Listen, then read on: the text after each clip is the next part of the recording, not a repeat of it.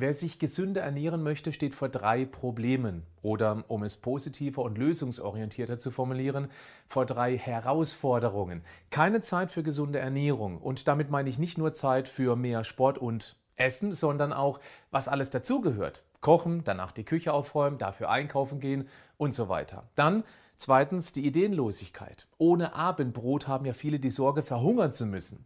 Ja, und dann noch drittens der fehlende Druck. Ich werde diese drei Punkte in jeweils einem Video vorstellen, damit du dann immer wieder bis zur nächsten Veröffentlichung eine Woche Zeit hast, um die Ideen der jeweiligen Videos an dir zu testen und das auch wirken zu lassen. Ist das okay für dich? Das ist der Podcast von Patrick Heitzmann. Schön, dass du mit dabei bist.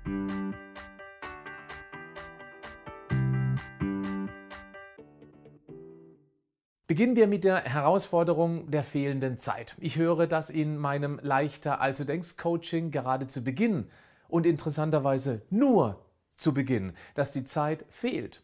Ich kann das sehr gut nachvollziehen.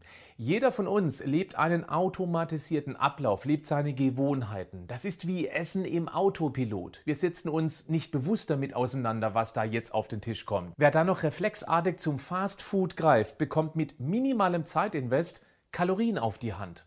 Gesunde Ernährung braucht erst einmal natürlich mehr Zeit. Schon das Einkaufen ist eine Herausforderung, weil du unter den unzähligen Füllstoffen, ja, von Lebensmitteln kann man da ja teilweise echt nicht mehr sprechen, gesundes Essen suchen und dann entscheiden sollst, ob das zu dir passt. Das ist zeitaufwendig und braucht auch noch Aufmerksamkeitsenergie.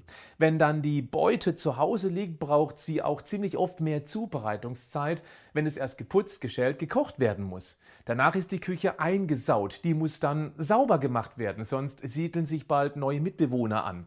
Das braucht also wieder mehr Zeit, als einfach eine Aluschale oder Pizzakarton zu entsorgen. Das kennst du alles, richtig? Die Lösung? Ja, es braucht am Anfang etwas mehr Zeit, um deine alten Gewohnheiten durch neuere, bessere, gesündere zu ersetzen. Gar keine Frage. Aber dann ist das irgendwann automatisiert. Und ich kann dir mit meiner sehr langen Erfahrung in diesem Bereich und als jemand, der sich früher richtig schrottig ernährt hatte, ganz fest versichern. Wenn du anfängst, dich gesünder zu ernähren, kommst du sehr bald mit weniger Schlaf aus, beziehungsweise bist trotz wenig Schlaf deutlich fitter, wacher und auch leistungsfähiger. Du wirst dann so viel Zeit einholen, dass es im Moment nichts anderes ist als eine Investition in eine bessere, fittere, schlankere Zukunft, wenn du jetzt ein bisschen länger brauchst. Und du wirst sehr schnell deutlich gesünder einkaufen, wenn du mal deine Lieblingsgesundrezepte weißt und Lebensmittel entdeckt hast, die ratzfatz zubereitet sind. Nur ein Beispiel aus meiner Welt. Achtung, das muss dir nicht schmecken. Geschmack ist ja sehr individuell. Das ist meines. Es zeigt dir aber, wie schnell sowas gehen kann. Ich liebe 20-prozentigen Quark. Löffle den, wenn es schnell gehen soll, einfach mit Dinkel-Vollkornkräcker oder einem anderen Knäckebrot direkt aus dem Becher. Noch schneller kannst du gar nichts vor- oder zubereiten. Das war nur ein Beispiel. Es gibt so viele mehr im Teil 2 dieser Miniserie mehr dazu. Jetzt zur eingesauten Küche und dem Geschirr. Ja, nervt mich auch. Es ist so, dass eben mal viel Küchenwerkzeug und Bioreste Matsch herumliegt, wenn man kocht. Ich tue zwei Dinge.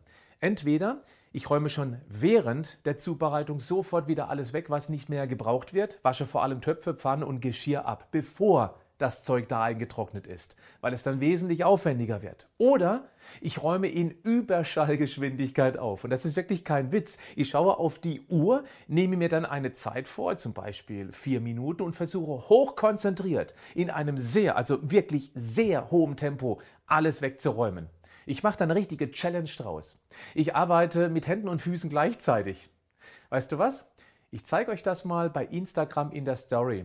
Willst du das sehen? Dann schreibe einfach hier in die Kommentare Ja. Dann gehst du zu Instagram, abonnierst meinen Kanal und dann haue ich dort mal rein. Ich kündige es vorher in der Insta-Live-Story an, okay?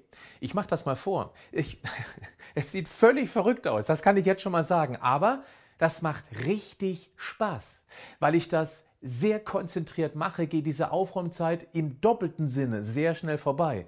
Probiere das einfach mal selbst. Sei aber mit Sachen vom Herd und äh, Messern vorsichtig, okay? Jetzt noch ein paar Takte zum Sport. Viele nehmen sich zu viel vor. Sie denken zum Beispiel, Laufen unter 30 Minuten bringt nichts. Und wenn ich schon im Fitnessstudio angemeldet bin, ja, dann muss ich mindestens eine Stunde trainieren. Oh, das ist Quatsch. Es lähmt dich, wenn du sowas denkst. Sagen wir es doch mal so. Jedes bisschen ist viel besser als nichts.